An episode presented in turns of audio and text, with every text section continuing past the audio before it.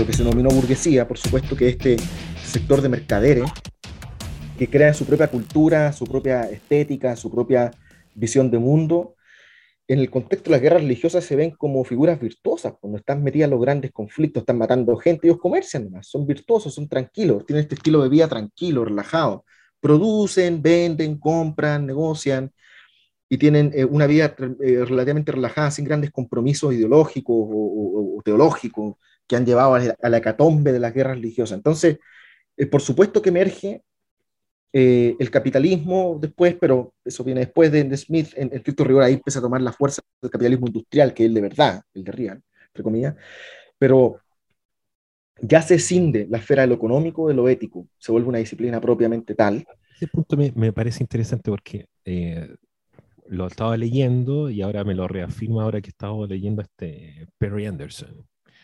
Ah, bueno.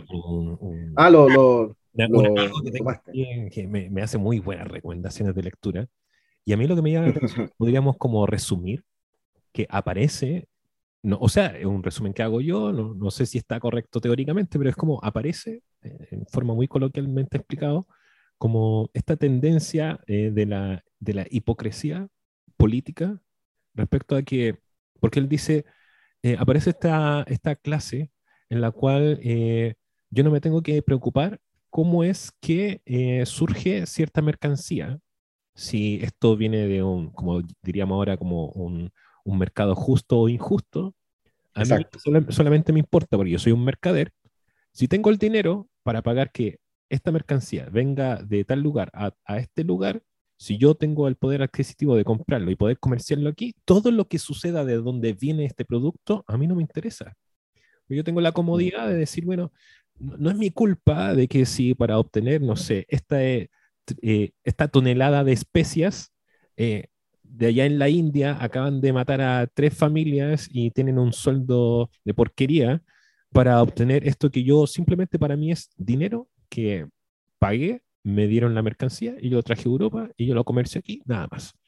Y se extiende e, esa, e, esa, la ética de esta economía, porque, a ver, lo que me importa a mí es poder tener un libre mercado y todo lo que pase para que de ahí hacia abajo exista el libre mercado, no, no sé si a mí me compete, y esta es como esta hipocresía o indolencia, no sé si a mí me compete, porque eso es para la política. Yo lo que claro. quiero es que haya un, una legislación que me posibilite a mí el poder comerciar. Todo lo demás me parece que es un lío que no, no tiene que ver conmigo. Y, y, recordemos que Adam Smith, claro, él planteó la idea de la mano invisible, que está como en tres citas de él, creo, en general. No es como que sea un tema central en su teoría, pero el más rescatado por la economía contemporánea.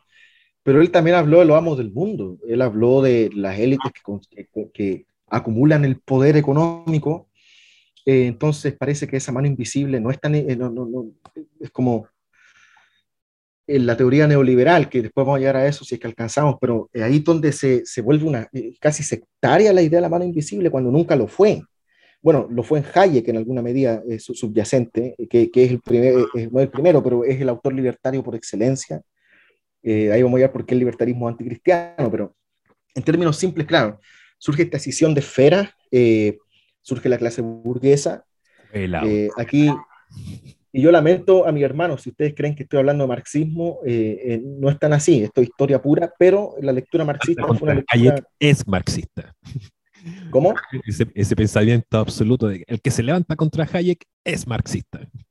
Claro, bueno, eso emerge precisamente porque no entendemos la sofisticación de la historia y, y, bueno, vemos todo en binario, en fin bueno, no es como que Marx no haya sido culpable del mismo pecado en alguna medida, pero entonces eh, ahí la Revolución Francesa y la Revolución Norteamericana, siglo XVIII, finales del siglo XVIII, por supuesto, establecen este, esta serie de reflexiones que se dan durante todo ese periodo como regímenes políticos concretos, que son liberales, eh, Estado neutro, emerge el Estado neutro como una forma de evitar la radicalización de estas posiciones que asumen tener verdades trascendentes, ontologías coherentes, qué sé yo, entonces, el Estado neutro se sustenta. Bueno, los, franceses, los jacobinos, intentaron crear una religión humana que no les funcionó, que ellos sabían perfectamente bien que parece que el ser humano no logra funcionar sin religión. Eh, pero, claro, es que es como. Siempre el Estado. Yo creo. ¿Mm? Porque tú dices, surge el, surge el Estado eh, neutro. pero quizá hacer el hincapié de decir la idea de Estado neutro, no de que si un Estado neutro es posible. Ah, no, no, no, nunca, nunca es neutro. De hecho, ese es un mito también, entre comillas, que existe un Estado neutro, pero el ideario que ellos tienen porque quieren impedir, los liberales, por supuesto, quieren impedir eh, el, surgimiento de estas guerras religiosas, de este tipo de conflictos por la verdad. Entonces, el liberalismo se constituye, en términos simples, yo, yo lo reduciría así, yo, yo en mi tesis lo planteé de la siguiente forma. Eh, se constituye por una ontología, una, o digámosle mejor, antropología, una noción del ser humano, ya no es cristiana, por supuesto, que Félix Ovejero, que es un filósofo político español republicano, de hecho, define como el PIAS, PIAS, paradigma de, eh, individuos antisociales en sociedad. Todos son antisociales, pero tienen que convivir en sociedad. Este sujeto egoísta y esta idea de que el mercado funciona mientras más egoísmo hay, porque mientras más egoísta yo soy, más tengo en vista mis propios intereses. Y en ese sentido es muy probable que me interese que el otro esté bien en tanto pueda seguir proviéndome a mí de lo que yo deseo. Por lo tanto, el egoísmo permite el funcionamiento del mercado y parece que la regla del mercado es el egoísmo. Y la mano invisible funciona en tanto ese egoísmo se mantiene. Y de hecho, acuérdense que Hayek escribió este libro, ¿cómo se llama? Creo que eh, el, el camino al egoísmo, no sé, pero él alaba el egoísmo, de hecho, como una virtud. Y eso es una herencia de toda la estética y de todo el pensamiento de la clase burguesa, que existe. Eso no es una invención de Marx. Eh, la clase burguesa existe, tiene su origen, está bien, se puede entender históricamente. Y bueno, la Revolución Francesa en gran parte eh, va a ir poniendo... Eh, rastrear sus, eh, sus cuentas corrientes. Claro. Y ahora pensemos algo más importante, que es más, más, más brutal, porque esto ya aquí entramos al, al, problema contextual. Y ahora que vimos todo este repaso, se da la Revolución Francesa, los burgueses salían junto con parte del pueblo francés y se rebelan en contra de la monarquía y el clero porque gozan de beneficios que no les corresponde gozar. ¿Ya? Eh, ahí emerge el concepto de la igualdad ante la ley, el imperio del derecho, todos somos iguales ante la ley, entonces el monarca no debe tener eh, más derechos que los que tiene un ciudadano de a pie. Es el paradigma, entonces, básico. Ese concepto, el de igualdad, que después para teóricos, eh, incluso... Igualdad formal, diría. Le, incomoda, de hecho. Ahora que claro. estamos repasando un poco, bueno, que venía leyendo de teoría económica, pero ahora con Perry Anderson, como de Sí, pero el, concepto de igualdad en medio del, del, siglo XX todavía era un concepto que le molestaba a, y le molesta a ciertos teóricos que ahora todavía son, son leyes. Todavía le molesta, todavía molesta mucho. porque uno eh, que, según la, la, cultura que uno maneja, más bien como del colegio, qué sé yo, de, de los medios de comunicación, como que eh, parece que el, término de igualdad no, no, es discutible, pero si vamos a los trasfondos de ciertos teóricos que fundamentan, por ejemplo, el libertarismo, eh, la idea de igualdad no, no es tan fácil de, de, asimilar si es que se asimila. Entonces, todavía es un, es un, término que molesta. Es que la igualdad siempre da miedo cuando, se, cuando se, se relaciona con la noción del Estado, porque si el Estado tiene que garantizarla, y quiere garantizarla más allá de la ley, quiere garantizarla en términos materiales, no solamente formales. Claro, ese, eh, si el Estado quiere garantizarla en términos materiales, significa que va a pasar a llevar las reglas del mercado como esfera autónoma. Según, el Estado, igualdad según los comerciantes, igualdad. Al final, eh, volvemos al mismo tema, es tomar un concepto o una noción y decir, bueno, eh, según quién. No, no puedo decir, ah, es que esto es igual para todos nosotros. No, pues bueno, el, el, es el punto, porque, porque el, cristianismo tenía una noción de igualdad súper coherente en la escolástica. Este, esas cosas ya estaban, estaban claras. Fue la modernidad la que las fue, eh, la que rompió ¿no? el espejo que ya estaba acumulado, digámoslo así, por, por el cristianismo. Entonces, y aquí pasa algo importante. La Revolución Francesa pasa lo que pasa, la Revolución Francesa toma la Bastilla, en fin, se forma la Asamblea Nacional para poder discutir cómo se va a ordenar el, el nuevo régimen. Y por casualidades, y, por casualidades de la, de la vida, eh, por el orden, porque se, se, empiezan a juntar en un lugar particular, que no me acuerdo cuál es, pero a la izquierda se sientan todos los republicanos, eh, los liberales y los antimonárquicos, anticlericales. Al centro eh, creo que se sientan los clericales, no me acuerdo bien, y a la derecha se sientan los que quieren mantener el antiguo régimen. Y mientras más lejos estáis de, del centro, probablemente más radicales. Entonces a la izquierda está Robespierre, por ejemplo están los jacobinos a la izquierda. entonces ahí emerge lo que se llama izquierda y derecha. Es, una, es, una, es un clivaje, una dicotomía política eh, que emerge en ese contexto y que a día de hoy nos marca. Y que es importante explicar en qué consiste, porque si uno empieza a entender qué es lo que es la izquierda y qué es lo que es la derecha, hay dos tesis importantes hoy en día, son las de Norberto Bobbio y la de Steven Lux, que es un sociólogo inglés, pero yo diría que eh, tomando a Lux y tomando un poquito a Bobbio, lo que caracterizó a la izquierda al estar en contra del clero, en contra de la monarquía, en pos de la igualdad los derechos ante la ley, en fin.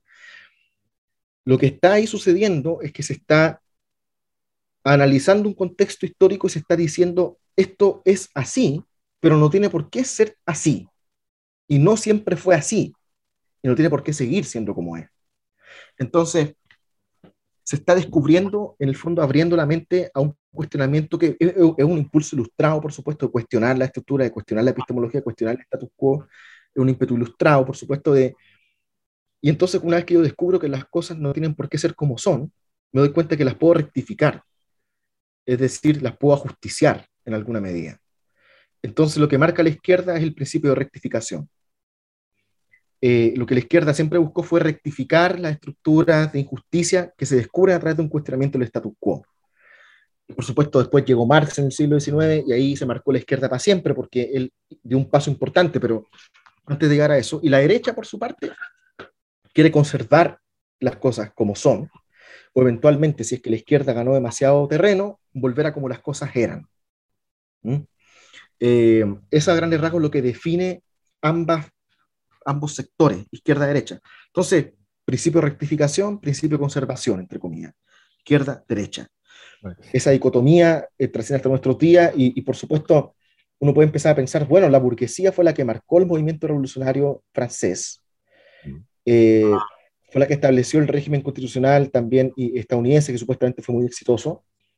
Pero podemos empezar a pensar pero no, no, la, hace bajo principios muy románticos, sino simplemente también uno podría pensar, voy con mucha sospecha, que en el fondo eh, impulsó esa revolución para hacerse un espacio a sí misma. Claro. Bueno, ahí donde viene Marx, y por supuesto, ahí mi, hermano pueden observar con algo de, cautela lo que uno puede decir, pero ¡Oh! es cierto. Dijo, ese apellido. dijo Marx. tenga cuidado. Claro, eh, pero es cierto que esa, esa clase eh, de mercaderes, esta clase de burguesa, en fin. Recordemos que en Inglaterra al mismo tiempo por ahí se está gestando la revolución industrial, surgen los, eh, surge, eh, los trenes, qué sé yo, una, una bueno, eso pasa después, pero se va gestando la revolución industrial ya a principios, mediados del siglo XIX, entonces esa clase que fue, que luchó por la libertad se vuelve ahora la clase dominante de los, dijo Marx, los medios de producción, que son, la, digamos, la, las empresas, no sé, por las fábricas, los, las máquinas, todo eso, porque ellos acumulan esos medios de producción. Esta es la famosa crítica marxista para, para, mis hermanos que no la conocen o que han escuchado de ella pero nunca han, sabido a fondo. Es importante que la conozcan para que la puedan cuestionar. Pero Marx parte de una premisa importante y aquí yo quiero mencionar esto. Marx rechazó algo y propuso otra cosa. Y lo que él rechazó, él tomó en su, en su etapa joven, porque Marx tiene tres etapas, eh, cuando era joven, cuando era adulto y cuando era viejo su etapa joven, Marx era un romántico. Él rescató mucho de la, de, la tradición de Rousseau, que es un filósofo francés bien importante, político, que, bueno, es esencialmente la política romántica que da sustento a la izquierda contemporánea en todas sus formas. O sea, sin Rousseau no hay izquierda, pero no entrar en detalle con eso. Bueno, es muy interesante qué es lo que él plantea, pero, pero más allá de eso. Em, Marx fue crítico de algo, aparte del capitalismo, aparte de la burguesía, aparte del liberalismo como ordenamiento político que responde a los intereses de esa burguesía, él cuestionó a los que él denominó socialistas utópicos. Los porque Marx era ateo. Los socialistas utópicos no eran ni nada más ni nada menos que los cristianos, en gran parte. Un buen sector de los cristianos que, en base a los principios trascendentes del Evangelio, qué sé yo, decían, entre ellos Robert Owen, por ejemplo, que tuvo las propuestas cooperativistas, digamos, crear una sociedad en la que las personas son iguales, ¿cachai? Eh, tienen cierto control sobre los medios de producción, a lo mejor lo pueden crear cooperativa en vez de empresa donde hay un capitalista que te dice todo lo que tienen que hacer, pero fundado en valores cristianos. Eh, y, no es un movimiento revolucionario, es un movimiento que se gesta en el contexto de diferentes, este, bueno, en, Inglaterra eh, forma en su, su formó una, una, cooperativa que hasta el día de hoy existe, de hecho, creo que producía ropa, no me acuerdo bien. Y eh, Marx y los liberales son todos críticos al mismo tiempo, Marx y los liberales, porque muchos liberales eran cristianos, decían es que tenemos que abandonar el paradigma de la guerra de la religión, así que no podemos afirmar verdades. Y están estos socialistas cristianos que hablan de la virtud, de lo bueno, de lo justo, de la dignidad, hablan de, estar en contra de la usura, en contra de los excesos del poder de uno sobre otro, pero son pacifistas, es una cuestión rara, estos gallos eh, son complicados, eh, hay que rechazarlo a ellos. Y por otro lado sale Marx, ateo, que dice, ese socialismo está destinado al fracaso porque no tiene un ímpetu de cambiar toda la estructura social. Por tanto, él plantea una teoría científica del socialismo, y ahí emerge el socialismo científico, que es ateo. Y ahora, dejando de lado la ontología cristiana, dejando de lado los valores bíblicos, dejando de lado todo lo que los socialistas utópicos, como les dijo, tenían en mente, eh, decide eh, crear una, una, teoría secularizada del socialismo que analiza la historia como una ciencia, materialismo histórico, entender la historia como una serie de conflictos entre clases, ¿cierto? Que eventualmente derivan en su última iteración del modelo de producción capitalista, y que eh, eventualmente el capitalismo va a derivar en una serie de contradicciones y de desequilibrios en la distribución de los bienes de producción, o sea, de los, de bienes producidos por el modelo, que va a generar eh, inevitablemente la llegada del comunismo. Eh, pero ese proceso se puede acelerar a través de la organización de la clase proletaria, que es la clase explotada por los burgueses, y por lo tanto se puede, digamos, organizar una guerra civil, en términos simples, una revolución, para tomar los medios de producción de los capitalistas y ponerlo en manos del Estado y eventualmente esa manera... Esas herramientas científicas eh, me otorgan eh, poder identificar los puntos específicos en los cuales yo puedo eh, generar un cambio o una injerencia para acelerar los procesos. Claro. No, es, no es no, no, es como ese socialismo utópico, no es como de, de, avanzar junto a lo que yo voy creando con la comunidad, en tanto vamos asimilando esta colectividad, los cambios, las propuestas, sino es como, dejemos de lado toda esta, pensando así como... Esta, moralina. Esta moralina o esta, esta, eh, a conversarlo todo, que la idea de los consensos, de los colectivos, no, mira Dejemos de lado un poco esto, pensemos este asunto, detectemos los puntos y vamos y atacamos directamente donde ya, ya hicimos esta lectura como profesional científica de dónde en la estructura hay que generar el cambio y que sea acelera, acelerado. En algún momento de este podcast también hablamos un poco de esta, eh, del peligro del pensamiento revolucionario respecto a, esta, este ímpetu de, de aceleración que es lo que pone en riesgo las sociedades desde un punto de vista más, de centro, evidentemente. Pero, y como para ir y tratando de rescatar la pregunta de inicio, que tiene que ver con esta, la elección y todo eso. Pero a mí me parece interesante como herramienta de reflexión. Cuando tú hablas de eh, cuál es la pregunta o la inquietud que mueve a que en algún momento de forma casi arbitraria uno se, se determina la derecha y la izquierda que son preguntas que son eh, válidas incluso para cuando nos preguntamos eh, respecto a qué esperamos eh, del Chile que queremos construir según lo que vamos votando, no solamente aquí en la segunda vuelta, porque creo yo de que gran parte de, lo que se quiere determinar para la construcción de esta, esta etapa que sigue de Chile ya se hizo, que fue la elección parlamentaria. Por eso también como que mencioné al principio esto, esta polarización que me parece un poco brutal, incluso podría decir, perdón para algunos que puedan escuchar, infantil, de reducir todo como que es o es Boris o es Cast, y aquí se determina todo y es como, eh, pero amigos, acabamos de hacer una votación importantísima que es el 75% del próximo gobierno, el Parlamento. Lo que nosotros elegimos ahora es cierta, eh, cierto tono de programa que probablemente no se va a poder realizar. A ver, ¿qué programa de ningún gobierno, de cualquier tendencia, se pudo haber completado de forma íntegra? Yo creo que casi ninguno, excepto de uno que sí tuvo el poder y el miedo eh, y, el poder de fuerza para poder implementar eh, un programa que relativamente le fue exitoso a sus propios fines. Pero mira, a mí lo que me importa más, porque yo creo que todo esto que, que todo este relato, esta narrativa que expliqué, tiene un objetivo y es dar algunas herramientas importantes para, para los hermanos. De primer, en primer lugar, para mí es súper importante lo siguiente. tenemos que entender que estamos en un contexto en el que el marxismo fracasó, prevalece como estética, prevalece como discurso, pero fracasó, definitivamente fracasó. El fascismo también fracasó, ¿ya? Yo creo que aquí en Chile no existen ni fascistas ni marxistas. Primera cosa, lo que existe, y esto es lo importante, cuando el liberalismo le teme a las guerras civiles, emerge el Estado neutro, la democracia liberal como espacio de deliberación, entre comillas, entre representantes políticos que van discutiendo eh, qué leyes se pueden, eh, eh, digamos, implementar para poder ordenar y mejorar un orden social o eventualmente incluso hacerlo retroceder, que es lo que pasa en ese. Pero hay en el liberalismo una idea tácita súper importante, es la idea de progreso. Hay un problema que, que, el liberalismo tiene.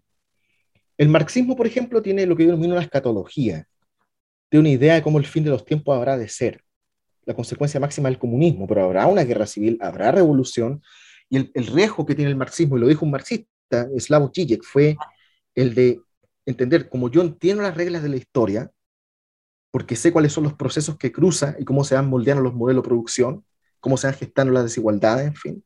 Como yo conozco las reglas de la historia, yo sé cómo cambiar la historia. Eso es la revolución, cambiar la historia. Entonces, eh, yo me vuelvo, eh, eh, el marxismo tiene un telos, tiene una ontología, una epistemología que es nihilista, es atea, lo que uno quiera, pero tiene un telos. ¿ya?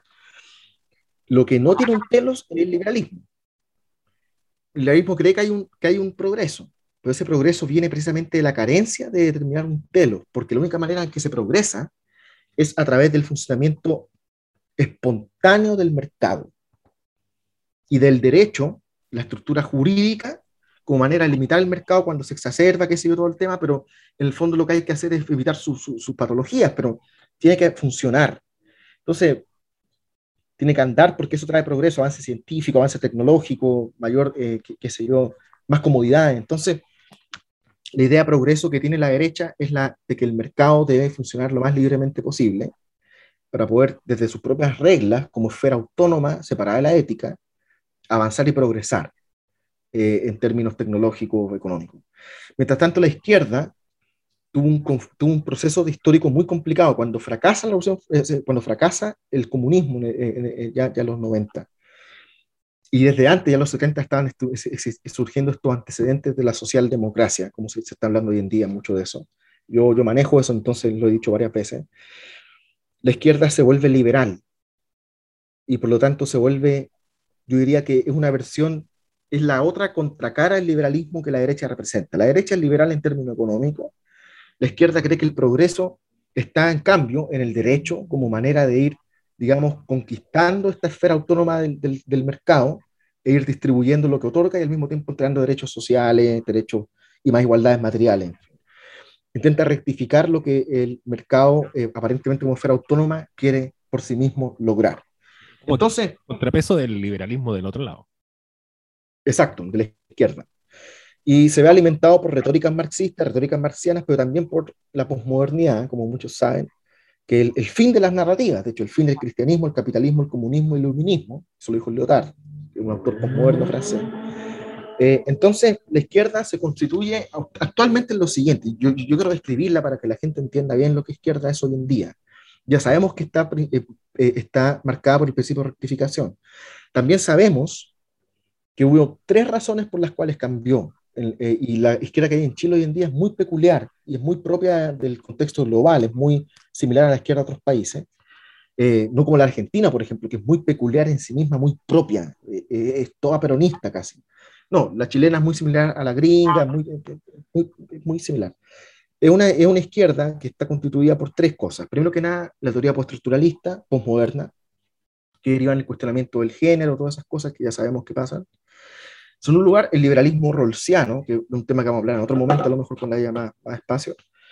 Y en tercer lugar, el populismo eh, de la teoría del populismo de Chantal Mouffe y Laclau, que son dos autores argentinos. Bueno, eh, no, Laclau argentino, Mouffe no me acuerdo qué país, pero eh, esos tres elementos determinan qué es lo que la izquierda es hoy en día. Mientras tanto, la derecha está constituida por sus propios autores, sus propias ideas. Tenemos a Hayek, libertarismo. Tenemos a Milton Friedman, neoliberalismo tenemos el neoconservadurismo, que emergió Leo Strauss, que es otro, otro filósofo político importante, que también eh, toma, eh, eh, muchas de sus ideas están en la actualidad en el mundo conservador. Francis Fukuyama, un nuevo conservador ya más actual, que él fue el que dijo que la historia había terminado con la ganada del, capitalismo y la democracia.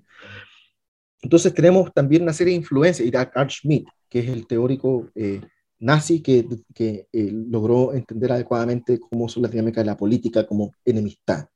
Es un tema más complejo, pero, pero eventualmente en algún momento lo podemos tratar, pero los dos sectores están marcados por un punto esencial y común. Los dos son liberales. Responden a un modus vivendi. Modus vivendi no es un modo de vida, es un modo de convivencia, que es particularmente el liberal, que está marcado por la libertad negativa, el deseo de extender mi libertad como una intervención de un otro en lo que yo quiero hacer. Eso quiere decir, no tengo por qué justificarme con nadie para yo hacer lo que quiero hacer. Y quiero que nadie intervenga en mi voluntad. Entonces, ¿qué quiere el mercado? extender su libertad negativa para hacer lo que hace sin justificarse. dependiendo desde qué eh, punto me paro para eh, establecer esa, esa sentencia. Si lo hago desde el Estado o si lo hago, de, por ejemplo, desde el mercado. Claro, la izquierda también... No, no quiero que el mercado me intervenga, o versus no quiero que el Estado me intervenga. Claro, o sea, y, digamos que al final la izquierda ya, ya, ya, llegó a la tesis de que el, el, capitalismo no se va a eliminar. Eso es la socialdemocracia, es cómo convivimos con el capitalismo. Tenemos que mesurarlo, pero va a estar ahí igual. Entonces, y la izquierda, por su parte, busca extender la libertad negativa en otros temas, como la moral y también en reafirmar libertades positivas que permitan a la gente ejercer mejor su libertad negativa. Libertades positivas son las libertades que yo tengo en tanto gozo de las condiciones para conocer y saber adecuadamente cuáles son las opciones que tengo para ejercer mi libertad de la mejor forma posible. No es que yo pueda hacer que nadie me intervenga y yo haga lo que yo quiero sino que yo comprendo en qué sentido soy libre, tengo las condiciones para ser libre de verdad, pero el problema es que la libertad positiva de la izquierda apunta a fortalecer la libertad negativa, que eventualmente es la del mercado también. Dar condiciones sociales básicas para que la gente pueda vivir de mejor forma interactuando con el mercado. En, el, eh, fondo, se, se, está dando las grandes tendencias políticas, se están dando vueltas dentro de la, una misma noción intrínseca y parece que un poco invisible, que es, en el fondo están hablando dentro de la misma cancha que se llama liberalismo. Exacto. Y a esto... Creen que están problematizando, pero en el fondo lo único que están haciendo es jugar el mismo Exacto. Exactamente. Y ese es el problema básico, es el modus vivendi liberal. Tenemos izquierda leseando por acá, derecha leseando por allá. Es el modus vivendi. Es un constante conflicto de convivencia complicada que está destinado al fracaso y que va a derivar en, graves conflictos, y esto lo vamos a ir viendo probablemente, es el diagnóstico que tienen mucho. Y todo esto que yo le acabo de explicar se denomina, yo toda esta narrativa que expliqué, todo lo que expliqué sobre el liberalismo, yo lo denomino doxa liberal. Eh, con esto termino, eh, porque eso fue mi tesis. Eh, ¿Qué es lo que es todo esto? Bueno, es una doxa. ¿Qué es lo que es una doxa? La doxa es como el paradigma dentro del cual todos los hábitos de una sociedad están insertos. Y esos hábitos, cuando se repiten de forma constante, se llaman hábitos. Se repiten tanto que se vuelven inconscientes, perpetuos. Entonces, la doxa liberal está constituida por todos estos hábitos fundados en la institución de libertad negativa, la, la, antropología liberal nihilista, sin fines últimos cristianos, por ejemplo, que es un modo de convivencia donde se seculariza el Estado, se neutralizan las nociones de lo verdadero, lo justo, qué sé yo. Eh, bueno, el liberalismo es una noción de lo justo como la convivencia, de hecho. Pero eventualmente esa doxa ¿Qué es lo que es doxa? Lo griego era el sentido común, ese sentido común que está sujeto a los sesgos del no saber, pero encierra dentro de sí otras cosas. Digamos que hay ortodoxias y heterodoxias. Digamos que el cristianismo es una ortodoxia. Digamos que, eh, no sé, por la izquierda tiene sus diferentes diversidad de ortodoxias. Y esas ortodoxias se constituyen como tales porque están en disputa con otras ortodoxias. Entonces, si yo soy de izquierda, soy heterodoxo con respecto a la derecha. Y si soy de derecha, soy heterodoxo con respecto a la izquierda. Ahora, pero ortodoxo. quiero igual hacer un punto ahí porque igual es delicado cuando uno habla respecto a la ortodoxia cristiana. Eh, no, no, sí, calmado, no sé que voy a llegar a eso. Pero, para, para, mantener e-, eso claro, es como eh, en cuanto de que podría, o sea, porque puede haber una postura, y un poco retomando lo del inicio, en que a ver, es una discusión aterrizada lo coloquial y, y que pasa y que me parece eh, eh, usted no es cristiano si vota por tal candidato. O más cristianos, sí, por, de cualquier lado. El tema es, sí, pero no es tan fácil eh, llegar y decir es porque el cristianismo es esto. Sí, pero que cuando vamos a analizar eh, tema en específico, problemática en específico, no es tan así. Porque, por ejemplo, hay una ortodoxia, por así decirlo, que interpreta cuál es la posición que debe tener el cristiano frente a la autoridad. Y yo he visto, no sé, predicaciones y decálogos sobre cómo utilizo ciertos pasajes bíblicos para apoyar de que, no sé, el cristiano debe ser conservador respecto a eh, no generar conflicto frente a las autoridades puestas por Dios, etc. Por ejemplo, ¿sí? simplificando mucho.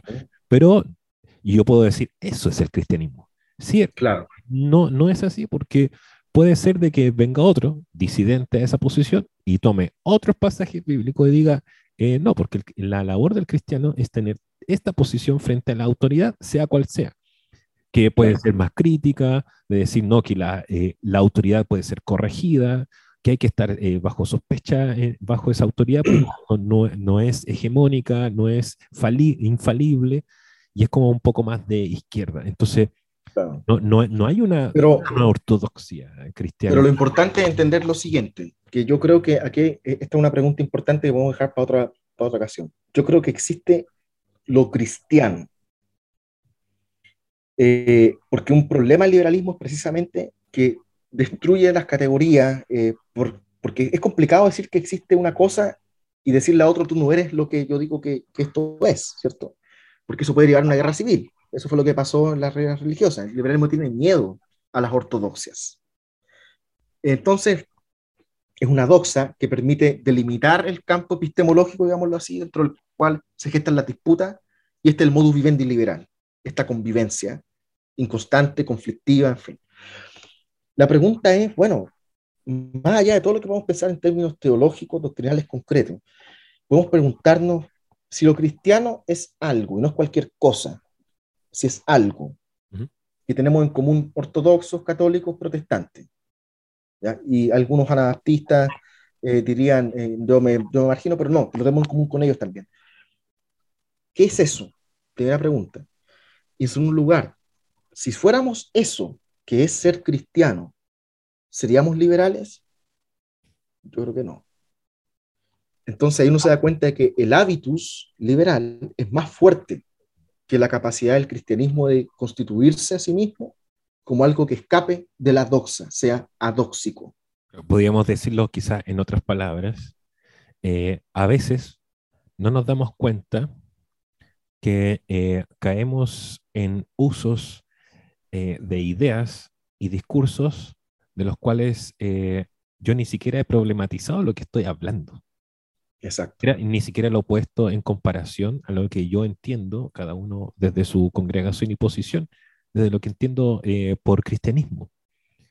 algunos sí lo han hecho o dicen que lo han hecho, pero no se dan cuenta que también no, son, no, no, logran asimilar también las disidencias u otras miradas. Hoy tiene una posición más arbitraria de decir, no, el cristianismo es, no sé. Pero el, eh, problema, el problema es que tú también vas viendo. conservador es así, ya está. Pero no, no toma en cuenta también la otra posición. Pero eh, a lo que voy es, lo que tú estás diciendo que de, cierta forma a veces no problematizamos o no nos damos cuenta que somos antenas repetidoras de una cuestión que va incluso en contra de nuestra propia fe, porque simplemente estamos por hecho de que ciertos principios que en el fondo son liberales parece que no son, no, no son tan consonantes respecto a lo que en el fondo es el cristianismo. Exacto. Y ahí es donde nos tenemos que hacer una pregunta, porque, eh, y, con esto podemos ir terminando ya, porque o sea, es que dan ganas de hablar más, porque es muy complejo, pero a mí lo que me gustaría es que eh, mis hermanos que están escuchando eh, se pregunten en qué medida los argumentos que usan para decir por quién votar, cómo vivir, cómo hacer negocios, cómo tener su familia, cómo convivir con otros, en qué medida esos valores son prácticas afianzadas en eso que yo denominé doxa. Y también eh, preguntarse, bueno, si existe un cristianismo, que somos una iglesia que está dispersa en el mundo, en un mundo caído, pero quisiéramos decir que esa iglesia es peculiar porque es cristiana y no es cualquier cosa, es algo que es de sí lo que es y que está presente en todas las tradiciones.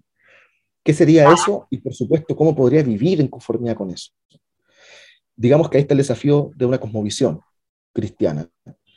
Y yo diría que sí existe algo que se puede denominar cristianismo, y de hecho hay teólogos que han entendido más o menos de una amplitud teórica que abarca múltiples teologías y doctrinas, que existe algo así como una ortodoxia cristiana, es que tenemos en común, eh, y que de hecho los hermanos no niegan cuando, eh, cuando predican muchas veces. Lo que pasa es que como viven, no es lo mismo que como creen. Eh, por ejemplo, o no pueden vivir de una forma como la que la ortodoxia exigiría porque los tiempos son los que son. Entonces, hay una serie de cuestiones ahí que discutir. Más allá de eso, solamente terminaré de decir un punto importante, es que izquierda y derecha son parte del juego del liberalismo, eh, y por supuesto ser cristiano es ser más que eso, es ser peculiar, en algún sentido que lo hace ser propiamente tal cristiano. Así que ahí, ahí al menos dejaría por ahora esta introducción a la, a la teoría del liberalismo. Con eso que tú dices, un poco eh, coincidentemente, ser algo que quizás hemos conversado en, en, los capítulos anteriores de, a ver, podemos tener eh, algunas diferencias de punto de vista, etcétera, pero en el fondo, en el fondo, en el fondo, creo que no, lo, yo, yo lo puedo explicar así coloquialmente diciendo como no, no nos podemos casar. Eh, sin, eh, sin separación de bienes, con ideologías o posturas eh, políticas, que está, es, es, es legítimo que yo en, en, este periodo de mi vida pueda sentirme más cercano a ciertas reivindicaciones de cierta posición política, pero en el fondo no, no, no puedo jugar mi, atesorar mi corazón dentro de ese banco llamado, no sé, partido tanto, eh, autor tanto, qué sé yo. Eso es idolatría. Exactamente. De hecho, estaba justo leyendo a este hermano Bernard Eller. El libro es eh, Anarquía Cristiana, Jesús eh, como la primacía sobre todos los poderes, así se llama. Y él justo hace un resumen, bueno, eh, para empezar una reflexión, dice, bueno, ¿en qué, ¿en qué se ve el peligro de cuando los cristianos se dicen de, de derecha o de izquierda? Y él lo resume así, diciendo, eh, el peligro del, del, cristiano de derecha es de que se arroga a sí mismo la, la autoridad de ser representante de Dios en la tierra. Eh, yo soy Dios en la tierra, entonces yo puedo dictaminar cuál es el orden. Eh, y ese es mi deber, de hecho. Yo tengo que traer el orden de Dios a la tierra. La visión contartiniana, claro. Y del otro lado, la, dice, eh, el, el, peligro del cristiano que se dice de izquierda es de que usa a Dios para eh, poder crear un proyecto o una utopía acomodando a Dios a ese proyecto. Mm. Y que incluso puede creer que Dios le existe o que es un mito útil para su proyecto. Exacto. Eh, pasa. Entonces, eh, cuidado, cuidado, sí. hermanos y que en el fondo, en el, el, contexto que estamos viviendo actualmente, bueno, hicimos un, un, un, repaso a la historia, al pensamiento, etcétera, pero un poco yo creo que la sensación que podríamos dejar es, eh, ojo con como cuando se encasillan en un solo lado o, o repiten un discurso, porque en el fondo la historia detrás de esa idea es muy compleja y, y en el fondo yo creo que como seres cívicos, eh, y con una ética cristiana, eh, más allá de las posiciones políticas que, eh, que tengamos, eh, tenemos que buscar eh, de cierta forma una, un aporte a la comunidad. Desde la posición de cada uno, quizás ninguno de nosotros milita en algún lugar, qué sé yo, u otros sí, pero el tema es, bueno, en, en el diario vivir, eh, ¿en qué me, me, voy a enfrascar en ciertas discusiones las cuales incluso voy a levantar mi puño en contra de algún hermano o desde la comodidad de, de, de mi celular voy a entablar debates y me voy a referir a otras personas con términos que me parecen poco cristianos, solamente porque estoy creyendo de que yo tengo la verdad? Cuando este tema es, es complejo y, y, en el fondo tampoco no, no nos estamos jugando todo en la segunda vuelta, porque tres cuartos de lo que debía jugarse ya está jugado. El Congreso está elegido. eh, entonces, eh, puede ser de que el presidente que salga después no lleve a cabo ni siquiera un tercio de su programa, entonces, o que pueda cambiar totalmente la postura de lo que quiera predicar y acomodar estos días. Ha pasado. Entonces, Ojo con eso y bueno, la invitación a un poco repasar y cuestionar las ideas que a veces manejamos. Y en el fondo yo creo que a lo que nos invita allá que solamente como el instruirnos al respecto, es acercarnos más a la palabra. Y con un corazón un poco más compasivo y dejar de lado, salir un poco de la carnalidad de la cual no hablaba Hobbes. O sea, es el hombre o la carne caída, eh, un animal que busca comerse al otro para poder estar sobre él. Bueno, creemos que somos personas redimidas y de que tenemos la salida, gracias a Cristo, a salir un poco de esa lógica que existe en la carne y que podemos trascender eso a un bien mejor, que solamente una tregua. A eso voy. Bueno, hermano, gracias. Eh, ha sido uno de los capítulos más extensos que hemos tenido, pero yo creo que es necesario tener, tener ese punto de vista y, y tomando en serio un poco las ideas que, en las cuales nos enfrascamos. Y un, y un poco recordar para cerrar, Efesios decía de que el mundo está sometido a la influencia de tendencias espirituales que ni siquiera nos damos cuenta. Entonces, tenga sospecha de las cosas que estamos repitiendo. Eso, hermano. Muchas gracias. Pues, muchas gracias, Félix, por la invitación. Pues, seguiremos, me imagino, en contacto, ¿no? así seguiremos. Y muchas pues. gracias también a los que nos están escuchando en este capítulo número 13. Ya, ya pasamos los 12. Buenas noches, amigos. Buenas noches. Dios les bendiga. Buenas noches.